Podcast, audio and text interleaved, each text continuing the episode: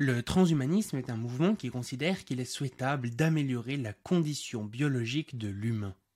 Améliorer, d'accord, mais améliorer pour aller vers quoi? Est-ce que l'amélioration est une notion purement subjective ou y a-t-il un idéal commun vers lequel nous devrions tendre? Le but du transhumanisme est-il de faire de nous des humains parfaits? Eh bien, c'est exactement ce que j'ai demandé à Marc Roux et Didier Kernel. Voici leur réponse.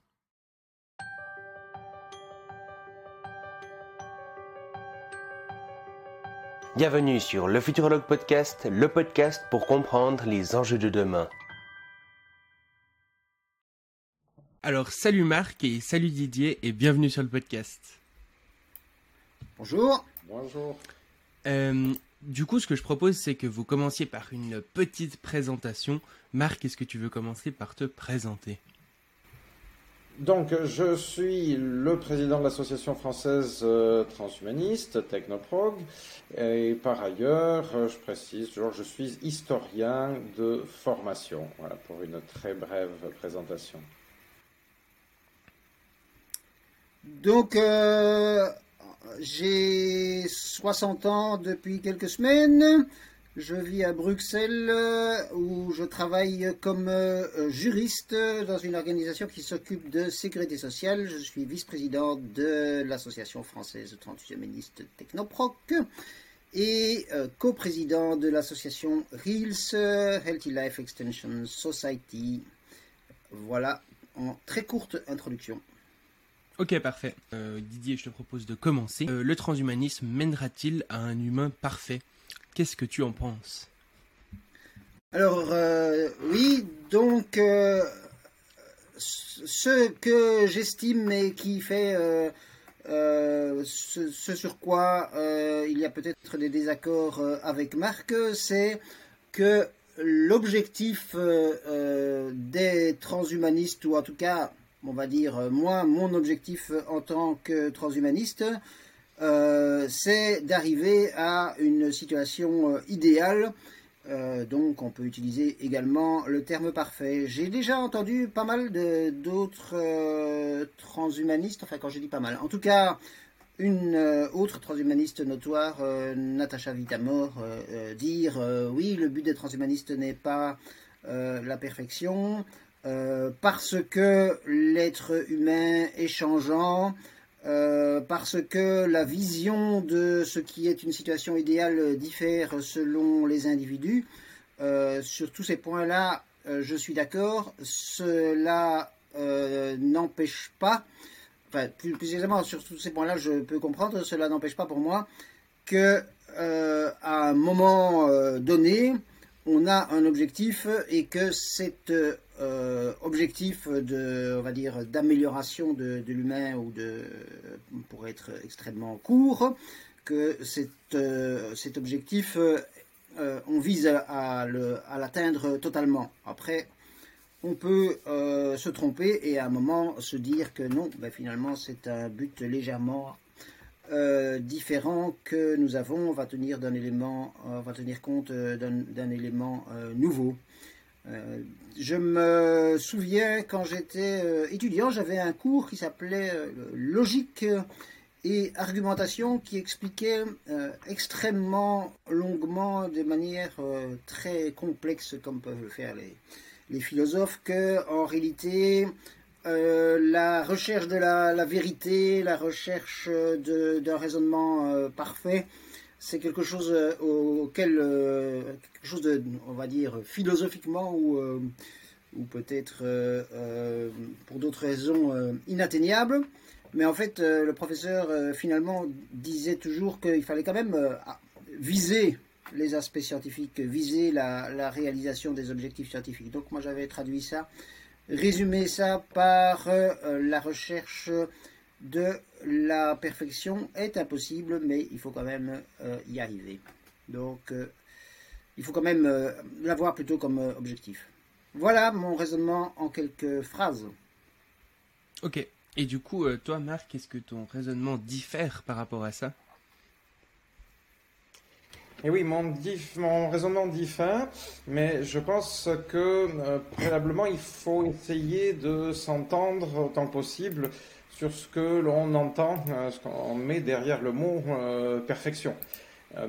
parce qu'en effet, si perfection, c'est simplement un objectif très clairement défini et qu'on se dit, ah ben, quand on a euh, atteint complètement cet objectif-là, euh, donc on a atteint une perfection, euh, alors on pourrait s'entendre. Par exemple, si on dit la perfection pour l'humain, par exemple du point de vue de la longévité, c'est de vivre jusqu'à 120 ans, que tout le monde puisse vivre jusqu'à 120 ans.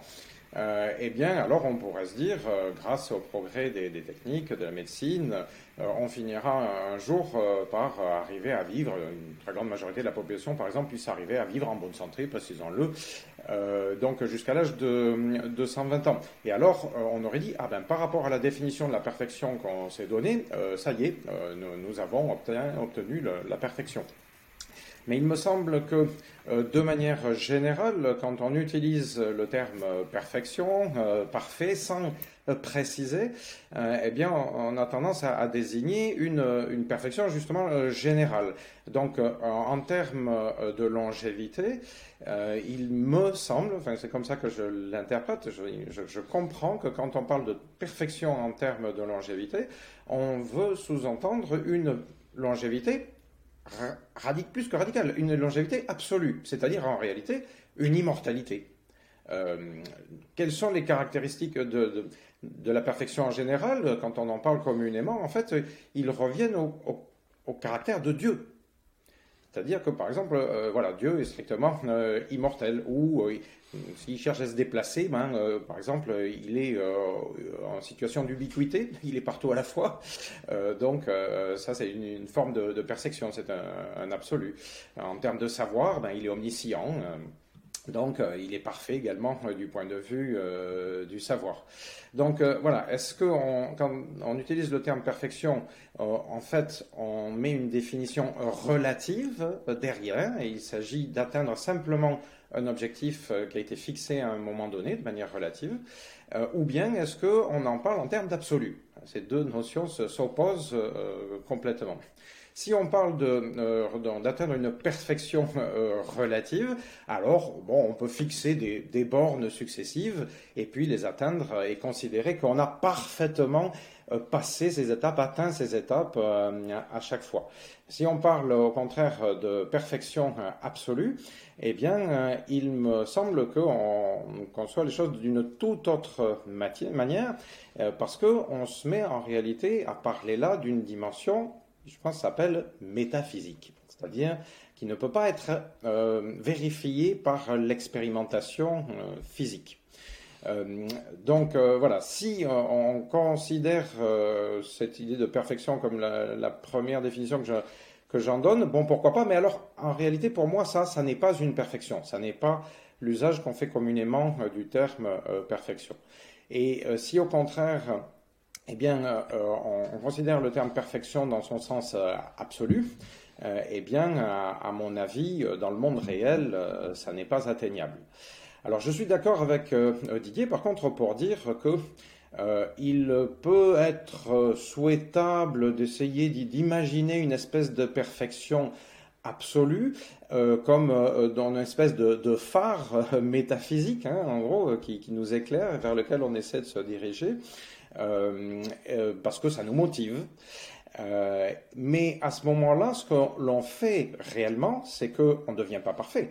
C'est qu'on cherche à réaliser une perfectibilité indéfinie. C'est-à-dire cherche sans cesse à faire mieux, on cherche sans cesse à s'améliorer. Alors de ce point de vue, là, d'accord, mais je pense que ça n'est pas du tout la même chose en réalité euh, de, de, prétendre à une perfection, encore une fois qui reste irréalisable, et de poursuivre la perfectibilité. Euh, dans la tradition euh, humaniste, celle de Condorcet par exemple, ce qui est poursuivi, c'est la perfectibilité humaine, en fin de compte. plus récemment, un, philosophe comme Jean-Yves Goffy, qui est un critique du transhumanisme essentiellement, a écrit plusieurs textes pour mettre en évidence que selon lui, selon sa lecture des textes transhumanistes, eh bien en effet, les transhumanistes ne recherchent pas la perfection, ils sont sans arrêt dans la poursuite d'une perfectibilité. Ça me semble une différence tout à fait euh, notable et je pense que euh, c'est euh, beaucoup plus réaliste et, en fait raisonnable de poursuivre la perfectibilité plutôt qu'une quelconque perfection. Et puis j'ajoute une, juste une dernière idée, en effet qui rejoint quelque chose que Didier a mis en avant, c'est que comme eh bien, chacun pourrait avoir sa vision de ce qui serait parfait, eh bien, euh, je, crains qu'il y ait un risque de dérive fondamentaliste, pour pas dire totalitaire, euh, en prétendant à une perfection quelconque. Parce qu'à partir du moment où on définit ce que c'est que cette perfection de manière précise, eh bien forcément on souhaite amener tous les autres à aller dans la direction de cette perfection-ci plutôt que de cette perfection-là. Et donc il y a le, risque euh, donc de, vouloir imposer sa perfection à, celle des autres. Euh, malheureusement, dans l'histoire, on a eu, je pense, plusieurs idéologies qui ont cherché à définir euh, ce qu'était le, l'humain euh, parfait et qui ont cherché à, attirer le reste de l'humanité dans leur direction. Et je crains que voilà, mon constat, moi, c'est que ça a donné des résultats euh, catastrophiques. Voilà. Oui, euh, alors, ben, donc, en fait, comme on atteint, on, pardon, on attaque en fait aussi directement la, question de la longévité. dans, par rapport à, ton exemple, Marc, de la perfection relatif, ce serait d'atteindre 120 euh, ans. Donc euh, la, perfection euh, pour moi comme longévitiste, ce serait de ne plus avoir de mécanisme de vieillissement tel que compris par la biologie actuellement. De ne plus avoir de mécanisme de vieillissement. Voilà, et ça, ce serait l'objectif, et pas seulement, d'ailleurs, pour, pour prendre l'expression utilisée notamment par Aubray de atteindre des, mécanismes de vieillissement euh, négligeable.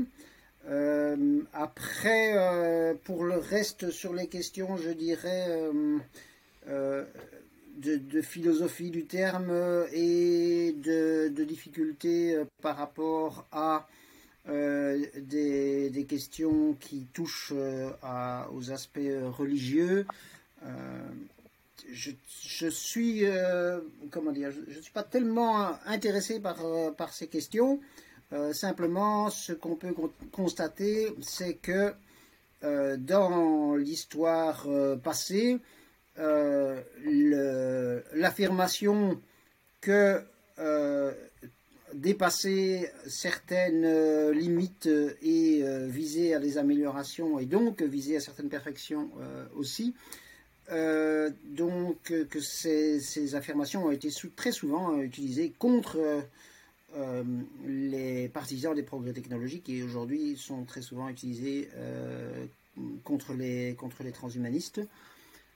Après, sur, oui, sur la, la, diversité de ce qui est perçu par les uns et par les autres comme la perfection, là, nous sommes tout à fait d'accord.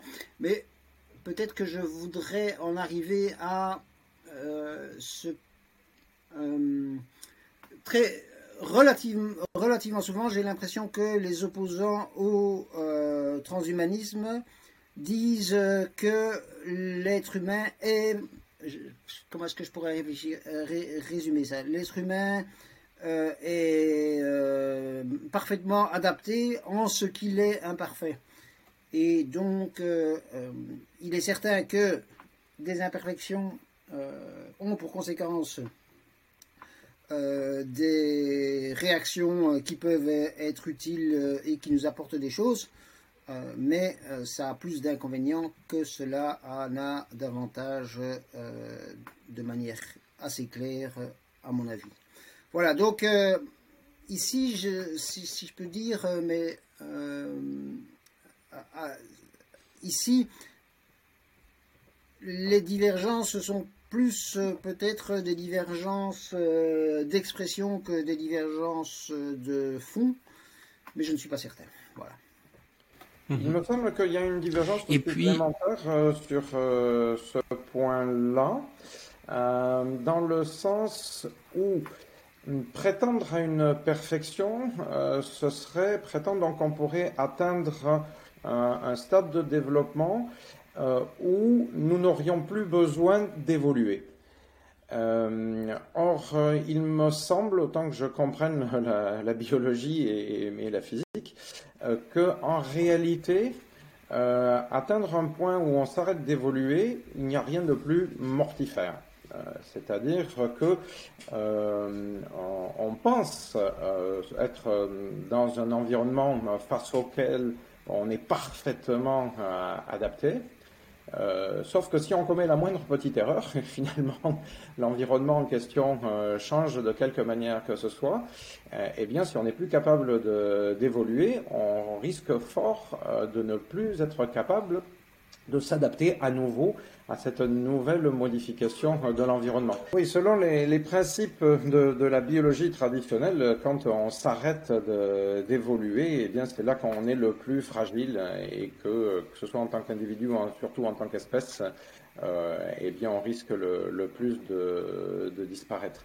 Euh, donc ça, ça voudrait donc dire que euh, pour prétendre à, une quelconque perfection, eh bien, euh, il faudrait euh, avoir la, certitude absolue euh, de maîtriser la totalité de son environnement. la totalité de son environnement, sur le très très long terme, ça veut dire la totalité de l'univers. Et donc, il me semble qu'on retombe sur le problème précédent, c'est-à-dire que donc pour prétendre de manière cohérente à une perfection absolue, il faut prétendre être Dieu. Et on, retombe dans la dimension métaphysique dont euh, je parlais. Euh, il, me semble qu'en réalité, il ne peut pas y avoir de demi-mesure avec euh, la notion de perfection. Soit on est absolument parfait, donc de manière divine, soit en fait, il n'y a pas de perfection. oui, ben, donc en, très court, euh, encore une fois, euh, d'abord ici on parle en termes d'objectif, que l'objectif c'est d'atteindre ça.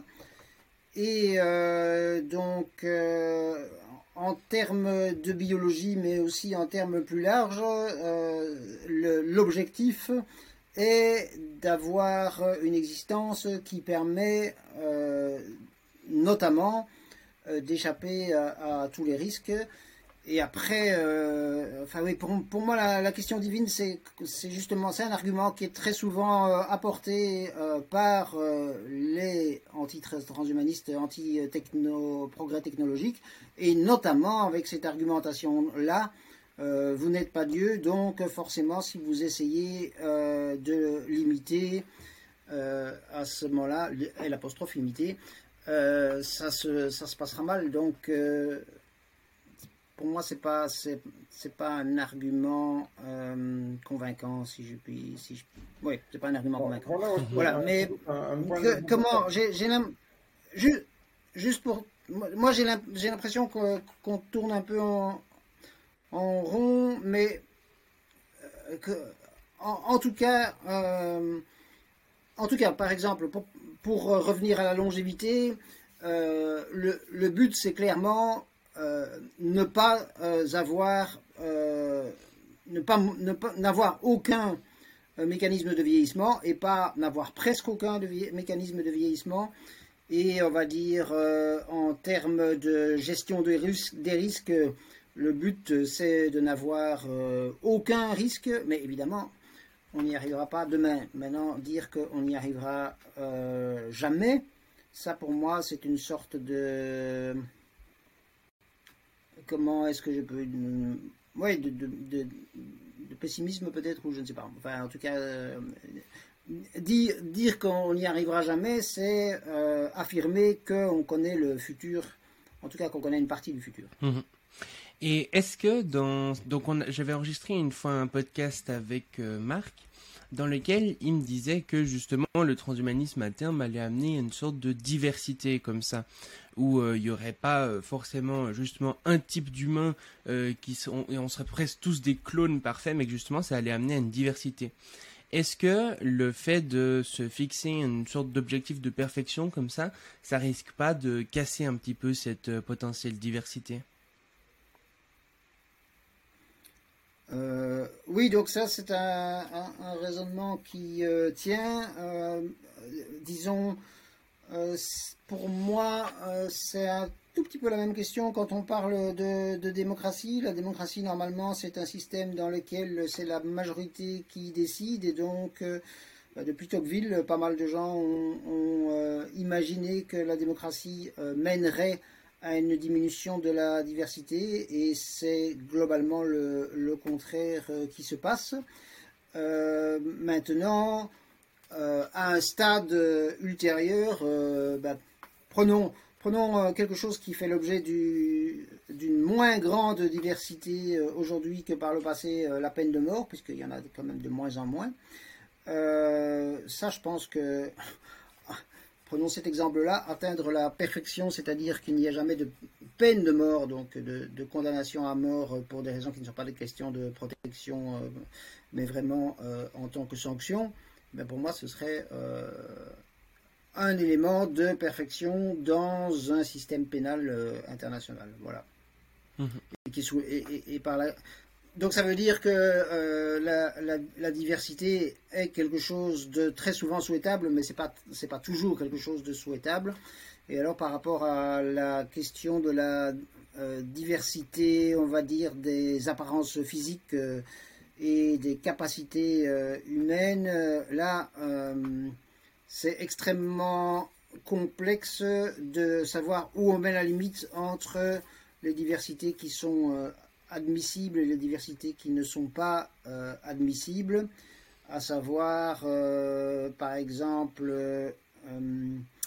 donc si on permet aux êtres humains de, choisir le niveau avec lequel ils ressentent la douleur et ils ressentent de l'empathie, si quelqu'un choisit de ne pas euh, ressentir du tout de douleur et de ne pas ressentir du tout d'empathie, on voit clairement que ça peut comporter des risques. Mhm. Et est-ce qu'il n'y a pas aussi, euh, disons, une question euh, presque justement un peu métaphysique, dans le sens que sur des choses comme par exemple la mortalité, eh ben là c'est possible de s'imaginer une perfection, ça serait l'immortalité. Mais euh, est-ce que sur des choses, par exemple, comme la conscience ou l'intelligence, est-ce qu'il y a une perfection? Est-ce qu'il y a euh, un moment où on se dira, euh, tiens, là, on a atteint l'intelligence ultime, la conscience ultime, ou ce genre de choses? Je ne me suis jamais posé cette question, donc bonne question. donc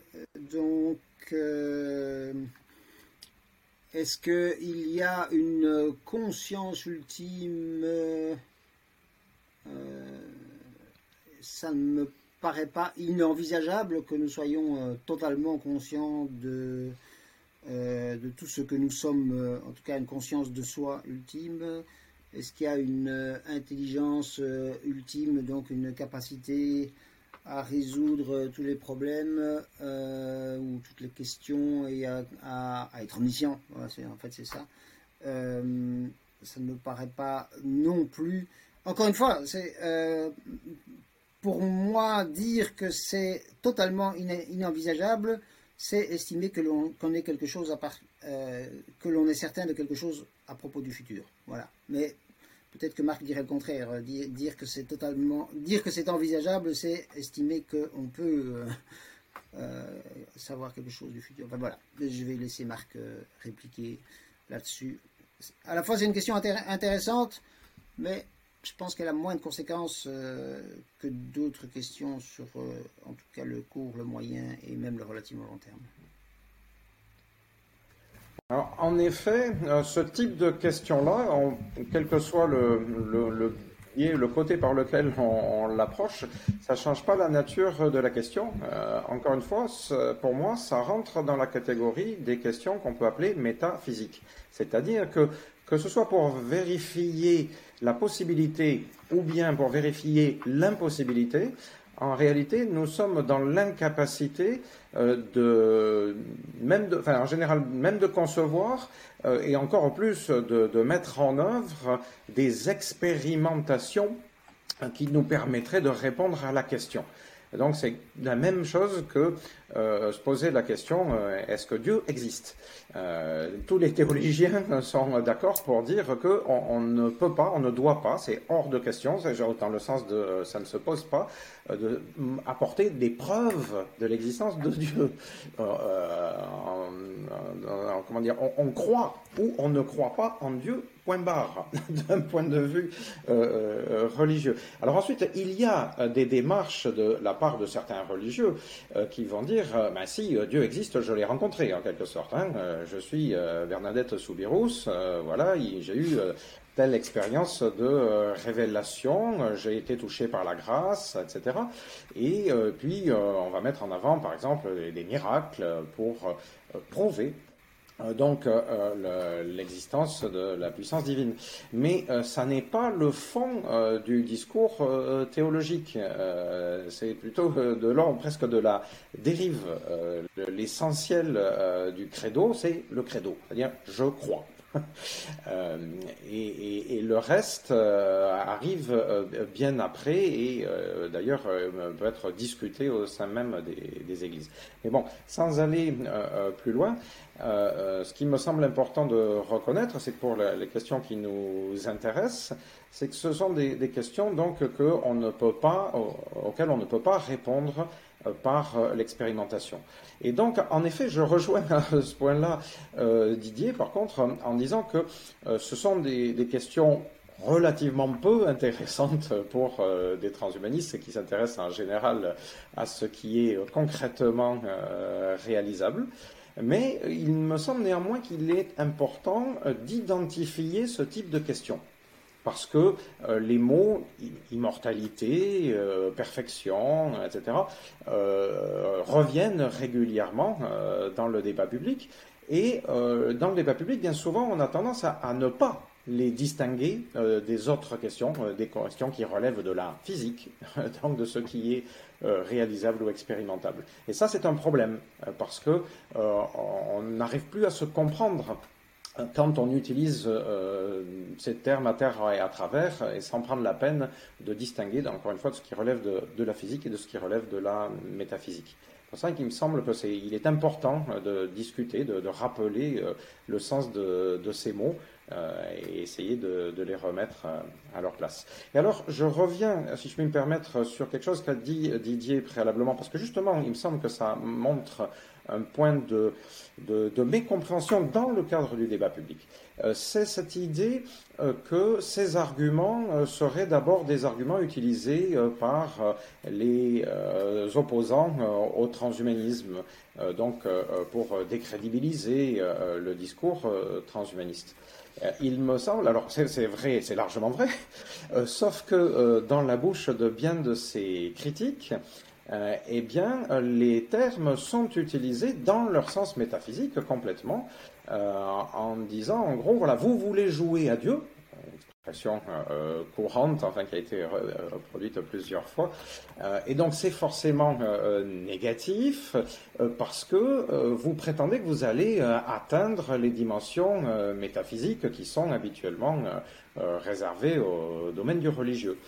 Euh, donc moi personnellement, je pense qu'on peut très bien dire que donc euh, parler d'immortalité euh, relève de la métaphysique et que le transhumaniste ferait mieux de parler d'autre chose, d'utiliser d'autres termes que le mot immortalité, par exemple, mais que pour autant, ça ne détruit pas du tout, ça ne fait pas du tout s'écrouler l'ensemble de la réflexion transhumaniste. Euh, parce qu'il y a quantité d'éléments qui relèvent complètement du physique, de ce qui est réalisable, expérimentable, ou, au moins sur lequel on peut construire des hypothèses rationnelles, euh, et qui permet d'aller vers, ben, par exemple, une amélioration indéfinie de la durée de vie en bonne santé. Ça, ça s'appelle la mortalité.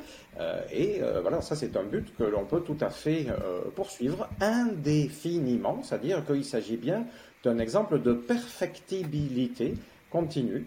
Euh, et que donc euh, c'est euh, un but poursuivable sans qu'on tombe sous le, coup de la critique donc religieuse par exemple, hein, donc d'une prétention à atteindre des dimensions métaphysiques. Mhm.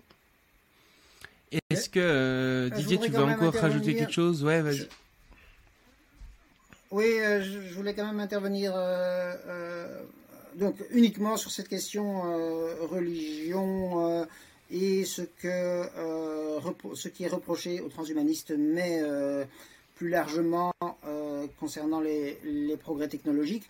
En fait, je pense que les- très souvent, c'est au fur et à mesure des progrès technologiques que, euh, les représentants des religions, prenons ici euh, uniquement l'Église catholique pour, euh, euh, pour rester dans notre environnement euh, le, plus proche culturellement, euh, reculent. Donc, euh, euh, au départ, c'était par exemple que ce soit la chirurgie, que ce soit l'anesthésie, euh, que ce soit euh, la géologie, enfin, dans, dans de- d'extrêmement nombreux euh, domaines, euh, l'Église a affirmé que c'était euh, que, des, que des idées et que des avancées étaient euh, incompatibles avec la, la volonté de Dieu.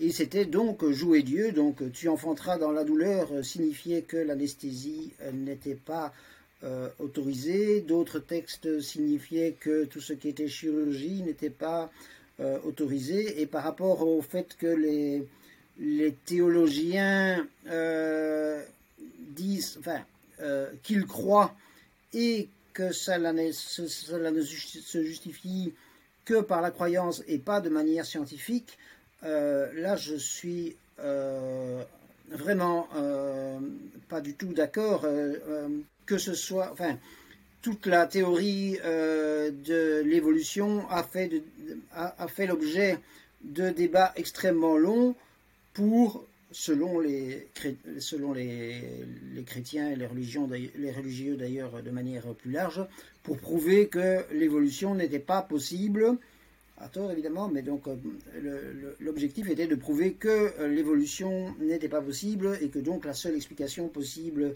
c'était Dieu. Euh, la même chose dans, des, dans, un, passé peut-être encore plus ancien euh, par rapport euh, à la géologie. La même chose dans un passé encore plus ancien par rapport au fonctionnement du système solaire, hein, parce que l'expression septième ciel qui n'est plus utilisée que dans, que dans des acceptions euh, métaphoriques, euh, le septième ciel, à un moment, c'était censé, ou en tout cas c'était envisagé par pas mal de théologiens comme quelque chose de, de- réel, tout comme les enfers, etc. Donc, euh, non. euh, euh, et aujourd'hui, euh, beaucoup de, de théologiens, ou en tout cas beaucoup de gens qui se définissent comme euh, chrétiens, euh, affirment par exemple par rapport au, euh, au fine-tuning de l'univers, par rapport au fait que l'univers n'existerait absolument pas si certains aspects de, des règles de la physique étaient légèrement différents. Euh, il y a, des, théologiens pour expliquer, ah oui, mais donc ça, ça prouve bien que Dieu existe puisqu'il a vraiment fixé ça euh, à la virgule près. Voilà, mais ça, c'est encore un, débat peut-être euh, autre aussi en partie. Enfin, sur ce point-là, je suis plutôt d'accord euh, avec euh, Didier, notamment en effet dans le contexte de l'Église euh, catholique depuis euh, bien longtemps, depuis euh, au moins euh, saint Thomas d'Aquin, euh, l'Église catholique a développé toute une réflexion pour essayer d'accorder la science avec la foi. Euh, simplement, la conclusion de toute cette école, et elle est encore largement euh, dominante dans l'Église euh, catholique, c'est que la foi prime. Et la science, donc, on, doit, on doit en effet faire en sorte que ces explications, d'une manière ou d'une autre, viennent s'accorder avec les principes primordiaux de la foi. Alors à chaque fois, en effet, euh, eh bien, euh, on est obligé de, se contorsionner euh, pour faire en sorte que les découvertes de la science, les démonstrations de la science viennent concorder avec la, leçon de la foi. Mais ça n'empêche pas la primauté de, la foi dans la croyance, dans la pensée catholique. Alors moi, je suis d'accord pour dire que ça me donne l'impression quand même de révéler des, plutôt des, contradictions qui sont internes à, la, foi catholique. Bon, c'est vrai, je pense, de la foi orthodoxe que je connais un petit peu aussi et euh, sans doute dans d'autres euh, religions. Euh, mais de leur point de vue, ça n'est pas une contradiction. Ok, excellent. Ben, du coup, je pense qu'on a quand même pas mal bien répondu à cette question. Du coup, ben, merci beaucoup à vous deux de, pour ce podcast. C'était très intéressant. Et puis, ben, à très bientôt.